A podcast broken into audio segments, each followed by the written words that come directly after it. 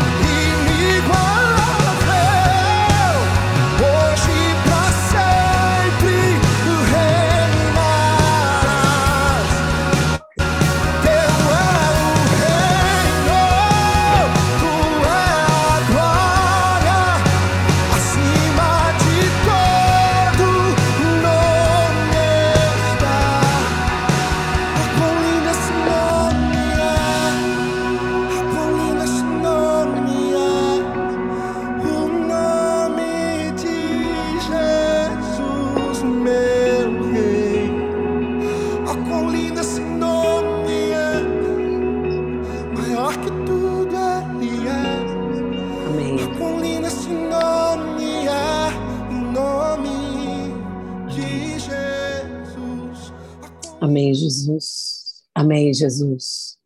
Como é bom, Senhor, começar a nossa manhã contemplando quem Tu és. Ah, Senhor, que o Senhor possa se revelar nessa manhã de uma forma ainda mais profunda para cada um de nós. Que essa reflexão de hoje possa trazer ainda mais entrega ao Senhor, mais consciência de quem somos em Ti, de quem o Senhor é para nós e do que estamos fazendo aqui, Senhor. Em nome de Jesus. Vem em direção aos nossos corações, Senhor. Nós Precisamos de Ti. Estamos todos aqui abertos. Espírito Santo, fala conosco. Amém. Amém, meninas. Que bom estar aqui mais uma manhã. Que bom refletir sobre o nosso Jesus maravilhoso. Essa música é muito linda, né? Eu amo essa música. Essa é uma música de adoração. É um louvor em que a gente exalta Ele, coloca Ele, né? No lugar que Ele é, no lugar que Ele tem. E, e a gente precisa disso, né? A gente precisa adorar porque nós nos tornamos parecidos com quem nós adoramos. Nós somos chamadas para isso, para adorar, né? E o nome da minha reflexão de hoje é. Por isso que eu botei o teaser lá que a Tati falou no grupo, né? O evangelho não é um bom conselho. O evangelho é uma boa notícia. Eu não sei se todas aqui sabem, eu sei que muitas já estão há muito tempo na igreja, algumas outras eu não conheço, mas o significado de evangelho é boa notícia. Então, o evangelho é uma boa notícia. Muitas vezes a gente confunde um pouco isso. E eu vou eh, explicar aqui por que, que eu trouxe essa reflexão e como ela pode contribuir conosco no nosso dia, na nossa, nosso dia a dia, na nossa própria vida e na, no cumprimento da nossa missão, tá? Então, eu quero que vocês é, atentem para essa reflexão, porque para não parecer uma heresia, sabe, o que eu vou, o que eu vou trazer aqui hoje. Mas é, o evangelho essencial é a boa notícia do que Deus já fez por mim e por você. Já está pronto. A boa notícia já aconteceu, tá? Só que muitas vezes a gente, ao invés de viver essa boa notícia e anunciar essa boa notícia, nós anunciamos o resultado da notícia. E você vai entender aqui a diferença disso. O que, que é a boa notícia? Eu sou salvo em Cristo Jesus. Jesus Cristo é quem se entregou por mim. E através da morte e ressurreição dele, eu me reconecto com o Pai. Essa é a boa notícia do Evangelho. A boa notícia está lá na palavra de Deus, em João 3,16, que diz assim: Deus amou o mundo de tal maneira que deu o seu único filho, para que todo aquele que nele crer não pereça, mas tenha vida vida eterna, vida plena, vida abundante, vida verdadeira, né? Porque Jesus diz: Eu sou o caminho, a verdade e a vida. Ninguém vai ao Pai se não for por mim. Então, Jesus é a própria vida. Né? Então, a boa notícia é: Deus enviou esse único filho para que aquele que nele crer não pereça, né? não morra, mas tenha vida, vida eterna e vida verdadeira na terra, enquanto a gente está aqui.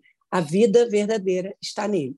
Ou seja, nós somos salvas em Cristo Jesus. Essa é a boa notícia. Deus fez algo por nós. Olha que coisa, não depende de nós em nada. Tem tudo a ver com Ele. Tem até uma música que fala isso, né? Tem tudo a ver com Ele. A cruz revela o seu amor por mim. Então, Ele nos amou.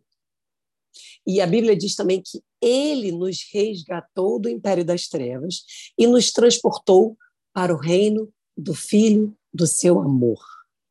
Uau! Tem tudo a ver com ele. Parte de Deus tem a ver com ele, é uma ação de Deus. E qual é a minha parte nisso? É crer. Eu preciso crer nessa boa notícia, porque a boa notícia está disponível para todos. Mas alguns creem, outros não creem. Só que qual é o problema, eu acho? É que a gente confunde a boa notícia com as consequências da notícia. Né? O evangelho é o seguinte: Deus amou o mundo enquanto nós éramos pecadores, né? Todos pecaram e foram destituídos da glória de Deus. Todos precisam, todos carecem dessa boa notícia, né? E aí ele nos ama e nos dá essa salvação. E a boa notícia anima. A boa notícia me, me, me empodera, me energiza, porque assim, é algo que eu não mereço, mas ele fez por mim. Só que muitas vezes nós queremos viver e pregar o bom conselho, aquilo que a gente deve ou não fazer a partir da boa notícia. E claro, gente, óbvio que quando nós recebemos a boa notícia, cremos nela e permanecemos em Cristo, existe uma tendência muito grande de algumas coisas irem mudando na nossa vida. Sim, claro, porque nós vamos vivendo a partir desse encontro com Jesus um processo de santificação. Mas muitas vezes a gente antecipa a consequência e fica é, apegado às consequências da boa notícia, e, com, como nós não conseguimos viver aquilo inteiramente, a gente não se sente digno. E aí, muitas vezes, a gente recua, a gente abre mão, e a gente é, também apregou a boa notícia com muito peso. Por quê? Porque a gente está pregando um bom conselho, do tipo, não faça isso, faça aquilo. Você está errado nisso, você está errado naquilo. E sim, ok, nós precisamos melhorar como cristãos, nós vamos nos santificando, né? Porém, a, o, a bo, o bom conselho pesa, porque às, às vezes a gente não se sente digno. Então, o que a gente tem que fazer é pregar a boa notícia. A boa notícia tem a ver com Deus. Viver a boa notícia. A boa notícia tem a ver com Deus. Ele me amou primeiro. Olha que coisa linda, gente, eu amo isso. Isso está lá em 1 João 4,9, que diz assim: Nisto consiste o amor, não em que nós o tenhamos amado, mas em que ele nos amou primeiro e entregou o seu filho como propiciação pelos nossos pecados. Ou seja, o amor de Deus é ação, o nosso amor é reação. Nós somos reativos a uma iniciativa de Deus, que às vezes a nossa alma, a nossa mente humana não entende, né? Porque nós não, não nos sentimos dignos de tamanho amor. Eu, é difícil entender esse amor. Aliás, eu acho que a gente passa a vida inteira né, nessa terra aqui, nos relacionando com Deus e nos aprofundando na, na, na extravagância desse amor. É, é muito louco esse amor. É um amor que tem a ver com Ele, que é gracioso, né, que não tem a ver com quem nós, com o que nós fazemos, com o estado que nós estamos, mas com a decisão dele nos amar e de nos re reconectar com ele.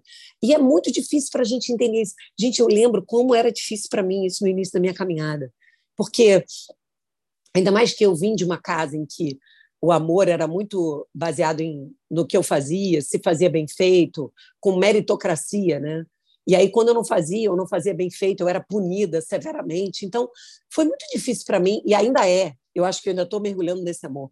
É, desvendar esse amor de Deus tão maravilhoso, tão essencial, que tem a ver com o caráter de Deus. Não tem a ver com, quem eu, com o que eu faço ou com quem eu sou. Tem a ver com a identidade, com, com, a, com, a, com a graciosa ah, boa vontade dele de nos amar e nos resgatar para ele. Agora, nós precisamos nos apegar à boa notícia. A boa notícia. Deus amou o mundo de tal maneira. O que é esse mundo? Deus amou a criação dele de tal maneira, porque o mundo, às vezes, na Bíblia é tratado com enfoques diferentes. Aqui em João 3,16, Deus está dizendo: Deus amou a criação de tal maneira que deu o seu único filho, para que todo aquele que nele crer não pereça, mas tenha vida e vida verdadeira, vida eterna.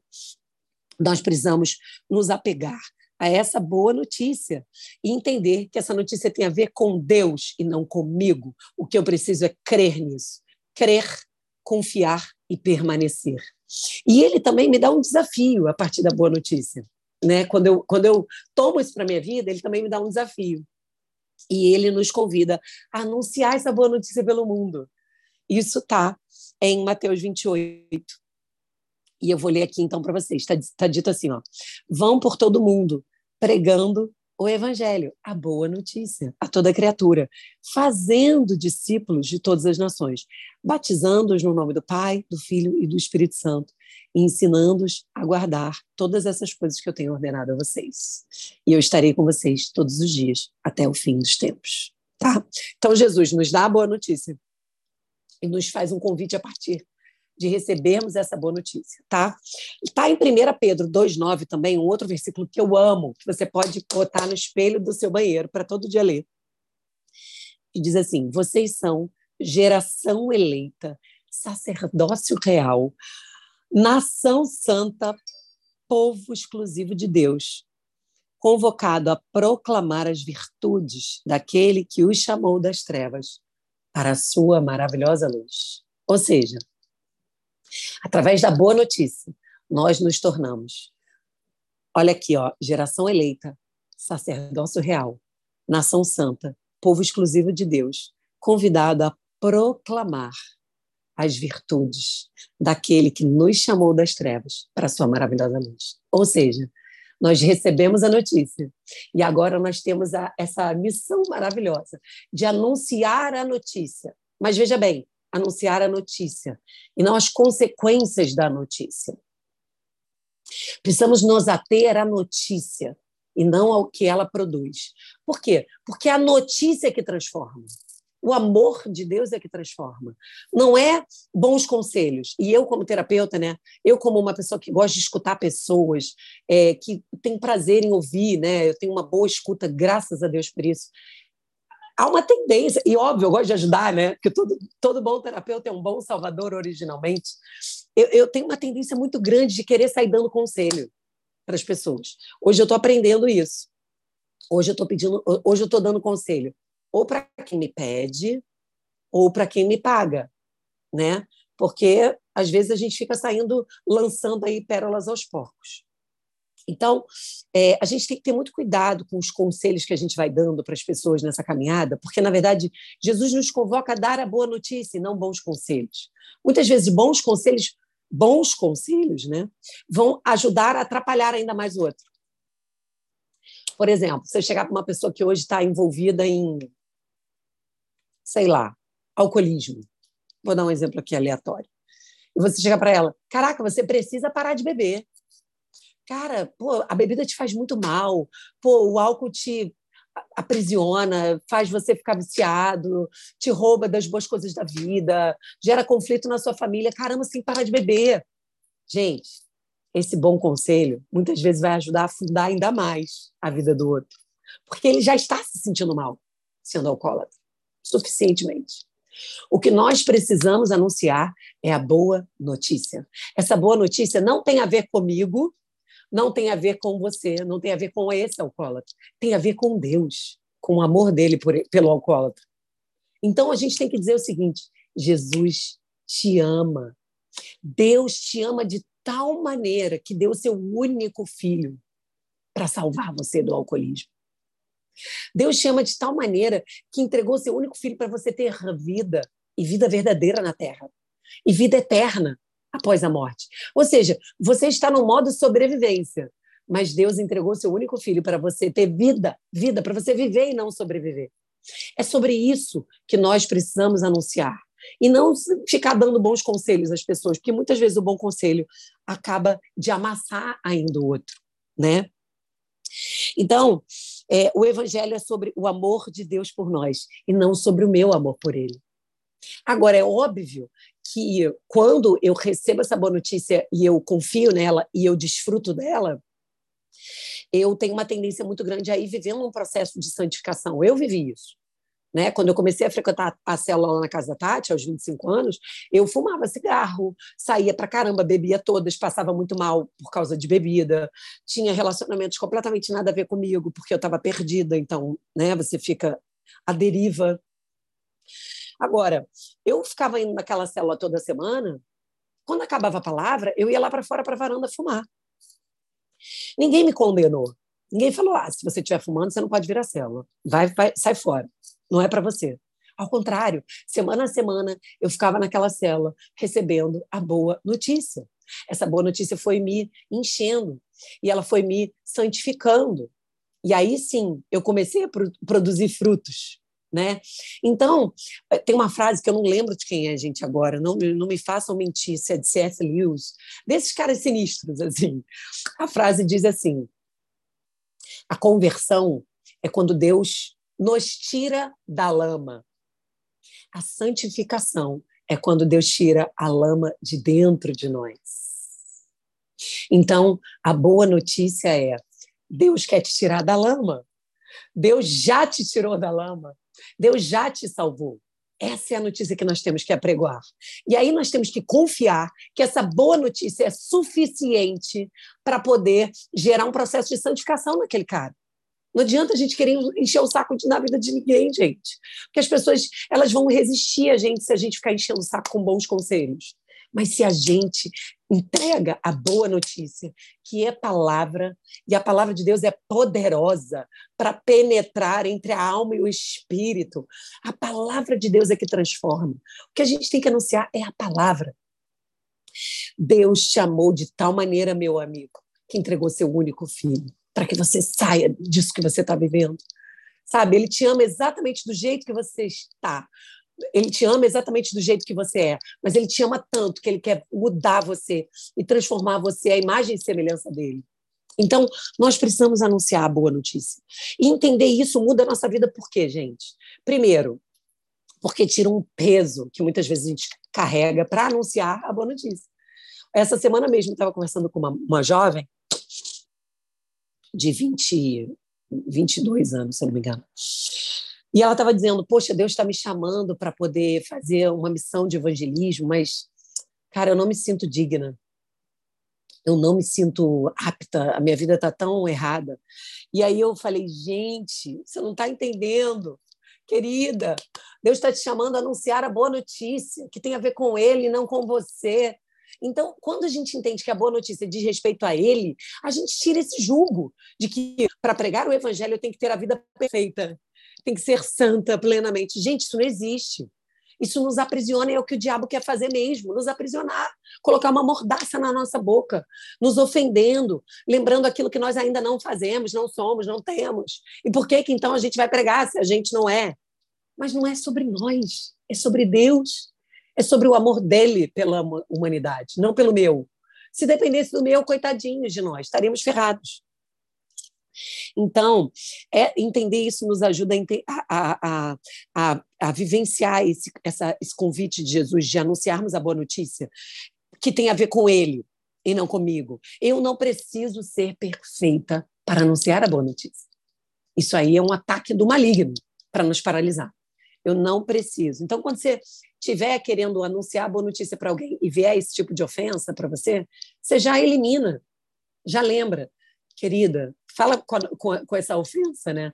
Obrigada, porque você veio aqui alertar para o meu ego, né? Isso é uma coisa bem egóica, tipo, eu vou falar porque eu sou bom o suficiente. Não, você não é bom o suficiente. Todos pecaram e foram destituídos da glória de Deus.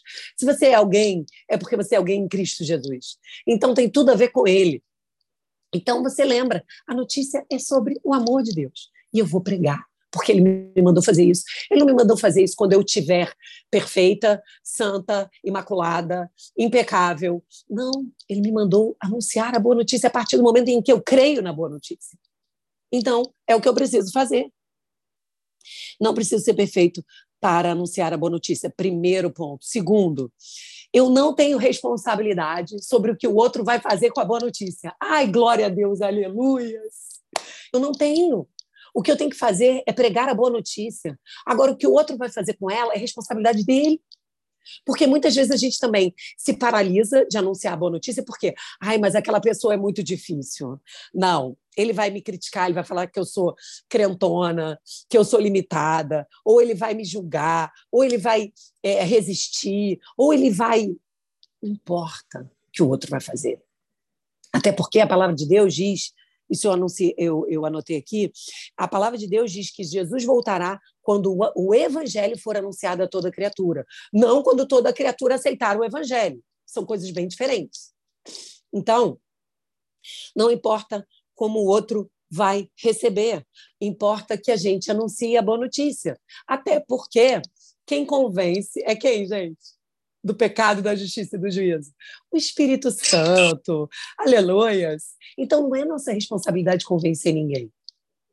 Não é sermos chatas, insistentes, pentelhas. Não. É nossa responsabilidade vivermos, confiarmos na boa notícia e apregoarmos a boa notícia. Apenas isso. E é óbvio, quanto mais você vive a boa notícia, mais coerência tem o que você fala com o que você vive, então você tem mais poder de persuasão. É, é muito provável, claro que sim. Mas a Bíblia diz que Deus pode usar a mula. Uai, então. Então tem tudo a ver com ele, gente. Tem tudo a ver com ele. O Espírito Santo é quem convence do pecado, da justiça e do juízo.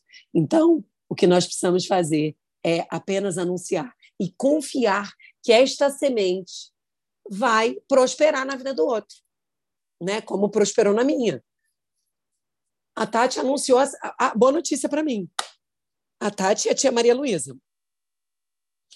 Ela caiu em solo fértil, graças a Deus. Mas a própria palavra de Deus diz que existem vários tipos de solo para essa semente cair. E nós não temos controle nenhum sobre o solo. Nós apenas precisamos semear, porque a Bíblia diz: Eis que o semeador saiu a semear. Amém. E é isso que nós precisamos fazer. O semeador sai a semear. O semeador controla Amém. o tipo de terra? Não. O semeador co controla a, a eficácia do desenvolvimento da semente na terra? Não. O semeador sai a semear. E é isso que nós precisamos fazer. E a boa notícia, quando nós cremos verdadeiramente nela, ela realmente vai promovendo dentro de nós um processo de santificação. Sim. É, é, muito natural que isso aconteça, assim, quando você recebe, acolhe no seu coração, confia e vai permanecendo nessa boa notícia, é muito provável que isso vai gerando em você um processo de santificação. E aí Deus vai tirando essa lama de dentro de você. Agora, é... peraí que eu perdi aqui minha, meu, meu raciocínio. É... O, a, a Bíblia diz que sem santidade ninguém verá Deus. Né? Nós somos convocados a sermos santos porque Ele é santo. Beleza, ok, nós sabemos disso. Mas essa santidade ela é promovida pelo próprio Deus que habita dentro de nós. Não é porque alguém está o tempo inteiro dizendo você não deve fazer isso, você não deve fazer aquilo, você você está errada nisso, você está errada naquilo. Então nós precisamos confiar que o mesmo Espírito Santo que, a, que, que está agindo em mim está agindo na vida do outro. O mesmo Espírito Santo que vem me convencendo ao longo de todos esses anos, 20 anos no Evangelho, sobre mudanças de caráter, de atitude, de comportamento, sobre santificação, que vem me limpando. Esse mesmo Espírito, ele vai agir na vida do outro. Por que, que o Espírito Santo age em mim? O Espírito Santo age na sua vida também. Glória a Deus por isso. Então, quando a gente prega, a gente tem que confiar nisso, que esse mesmo Espírito ele vai agir na vida do outro, de acordo com o que Deus tem para o outro, que eu não sei o que, que é, gente. Uai, como é que eu vou saber? Eu sei o que Deus tem para mim. Fui descobrindo né, ao longo desse processo maravilhoso. E sem santificação, ninguém verá Deus. Então, eu quero plugar isso aqui no sentido da nossa permanência, porque quando a gente permanece, ele vai tirando a lama dentro de nós. Quando ele vai tirando a lama dentro de nós, ele vai resplandecendo através de nós. E então, eu vou me santificando, e isso contribui no sentido de eu apregoar a boa notícia.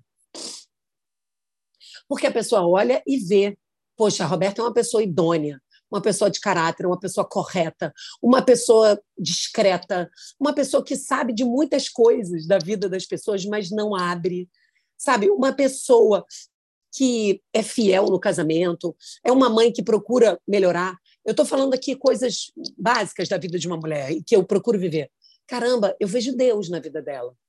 Sim, nós, nós podemos ser espelho né, de uma faceta de Deus. E a santificação nos ajuda nesse sentido. E ela nos ajuda a, a pregoar a boa notícia, porque gera coerência. Sim, mas se você está tá iniciando a sua caminhada com Jesus, ele já marcou a sua vida, você já é salva e você já crê nessa boa notícia, você já pode anunciar, mesmo que a sua vida ainda esteja bagunçada. Não tem problema. Agora, permanecendo, você vai viver um processo de santificação. Sem santificação, ninguém verá a Deus.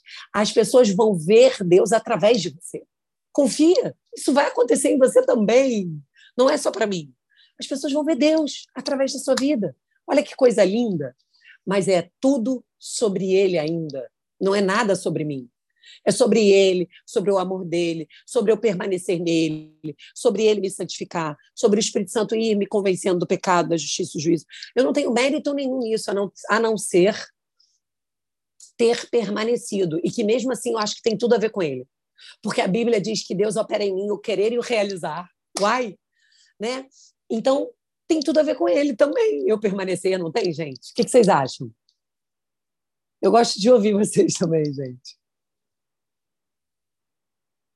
Cadê vocês? A palavra Aqui, de Deus. amada, a gente está tocando. Olha lá os comentários, amada. A gente está. A palavra de Deus tá é chocada, viva e eficaz amada. e mais afiada que qualquer espada de dois gumes. Ela penetra até o ponto de dividir alma e espírito. Olha aí, gente. Quando a gente permanece na palavra, a gente vai sendo santificado, porque ela vai penetrando né, até entre alma e espírito em, em, lugares nossos que nós nem conhecemos, que nós nem sabemos, que nós apenas somos reféns deles, mas nós não sabemos o que está acontecendo lá no nosso íntimo. Mas o Espírito Santo ele vai produzindo isso dentro de nós. A palavra de Deus vai produzindo isso dentro de nós. Então, o que nós precisamos é, primeiro, acreditar na boa notícia, confiar nessa notícia, desfrutar dessa notícia que muitas vezes nós não nos permitimos. Por quê? Porque nós não nos sentimos amados pelos nossos próprios pais. Então, como que a gente vai se sentir amado por aquele que a gente nem vê? É difícil, né? É difícil. É muito difícil. Mas é possível. É absolutamente possível. Você só precisa permanecer e buscar encontrar essa verdade todo dia da sua vida. Espírito Santo, me revela esse amor, porque é muito difícil me sentir amada, me sentir digna no caso, eu não sou, né? Mas é muito difícil achar que esse amor é para mim. É muito mais fácil achar que é para Beta, que é para Tati. Mas Deus diz que ele não, a palavra de Deus diz que ele não faz acepção de pessoas. Então nada me diferencia de você, absolutamente nada. Você é filha amada de Deus em Cristo Jesus igual a mim. A única diferença é a sua capacidade de se apropriar desse amor. Isso sim pode fazer diferença na sua vida. Então, é, nós precisamos confiar na boa notícia, desfrutar da boa notícia, permanecer na boa notícia, nos deleitar nessa notícia maravilhosa e apregoar essa notícia com os nossos lábios e com o nosso processo de santificação. Então, o nosso foco é a boa notícia e não o bom conselho. Captaram, gente? E para finalizar, a boa notícia gera esperança. Ai, gente, a boa notícia gera esperança. Jesus Cristo é a nossa esperança viva. Isso é maravilhoso. Por quê? Porque a boa notícia também não se encerra na cruz. A cruz é uma parte da notícia, mas não a notícia inteira. A notícia inteira é: Jesus ainda voltará e ele vai governar sobre as nações e ele vai resgatar a sua noiva. Olha que coisa maravilhosa. Então, nós estamos aqui esperando esse retorno. Na verdade, a palavra diz lá em. Um, deixa eu ver aqui, gente. Segunda Pedro, primeira Pedro, deixa eu abrir aqui. Eu acho que é 1 Pedro 3. Olha que coisa linda. Nós precisamos falar sobre isso, porque a boa notícia ela se completa com a volta de Jesus Cristo com a nossa com o nosso resgate. Olha aqui, ó, é 1 Pedro, capítulo 3. Não, 2 Pedro. Um, peraí.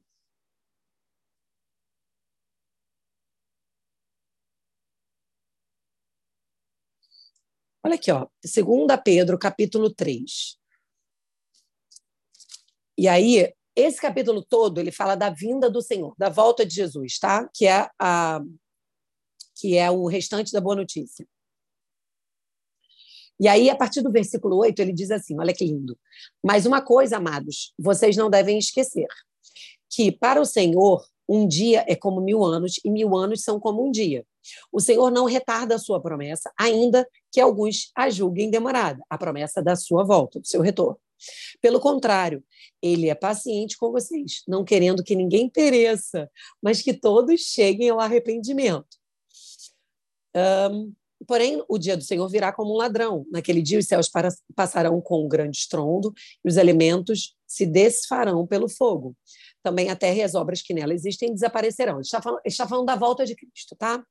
Aí ele diz assim: ó, uma vez que tudo assim será desfeito, vocês devem ser as pessoas que vivem de maneira santa e piedosa, esperando e apressando a vinda do dia de Deus.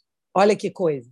Então, nós temos essa responsabilidade de crer na notícia, de desfrutar da notícia, de nos apropriar da notícia, de permanecer na notícia e de esperar a notícia, de apressar a notícia. Maranata, ora vem, Senhor Jesus, porque Jesus é aquele que é, que era e que há de vir. O reino de Deus foi, é e será. Né? Nós estamos aqui vivendo parcialmente o reino de Deus. E ele vai se revelar na íntegra quando Jesus voltar. E aí vai se estabelecer o reino né, em plenitude, como a palavra diz. Então, é, a boa notícia gera esperança e não se encerra na cruz. Aleluia! A Bíblia diz em Coríntios que nós somos os mais miseráveis. Peraí, deixa eu ler isso aqui, gente, porque essa, essa palavra é muito boa. Se nós vivemos, a, é, é, se nós colocamos a nossa esperança nesse mundo, agora eu não me lembro o versículo exato, às vezes eu sou um pouco ruim de, de endereço. Alguém sabe, gente, esse versículo? Um, é Coríntios. Mas ele diz que se nós, que fomos salvos, colocamos a nossa esperança nesse mundo, nós somos miseráveis. Porque a nossa esperança verdadeira está no que vem, no que está por vir, no estabelecimento de um reino completo, pleno de Deus. Né? Então, nós temos todos os motivos para viver bem com a boa notícia, porque ela é para hoje e para o nosso futuro. Ela é para a nossa vida atual, porque a gente vive agora, né? nos dá acesso ao Pai, nos dá a possibilidade de sermos filhas amadas, de termos a nossa identidade restituída, de desfrutarmos desse amor maravilhoso, nos dá essa possibilidade de irmos sermos sendo santificadas, iluminadas, de apregoarmos né, a boa notícia através da, dos nossos lábios e da nossa própria vida em santificação. E também nos dá essa notícia maravilhosa de uma vida eterna com o Pai, no estabelecimento do reino completo, em plenitude. Boa, gente. Olha aí que lindas essas maravilhosas. Em 1 Coríntios 15, 19. Ah, gente, olha que coisa maravilhosa. Se a nossa esperança em Cristo se limita apenas a esta vida, somos as pessoas mais infelizes, alguns dizem, miseráveis desse mundo. Sim, a nossa esperança não está apenas aqui. Isso muda toda a nossa perspectiva de enxergar o mundo, as coisas, as situações, as dificuldades, as circunstâncias. Isso nos dá esperança verdadeira. A boa notícia nos dá esperança. Aleluia! E nós temos essa missão maravilhosa de viver a boa notícia e anunciar essa boa notícia através das nossas palavras e da nossa própria vida nessa nossa existência na Terra, gente. Isso me anima muito, isso mudou toda a minha história de vida, é, 180 graus. Eu andava numa direção, Deus converteu meus caminhos, é, restituiu a minha história. É, e assim, eu sou profundamente grata a essa boa notícia. E hoje, graças a Deus, eu tenho podido ser instrumento, e eu creio que vocês todas são, podem ser, são e serão, se, se assim permanecerem, é, portadoras dessas boas notas, sabe? E isso é um privilégio, gente, é um privilégio, é um privilégio. Nós temos essa, essa possibilidade de, de anunciar essa notícia que tem tudo a ver com ele, mas que ao mesmo tempo muda quem eu sou.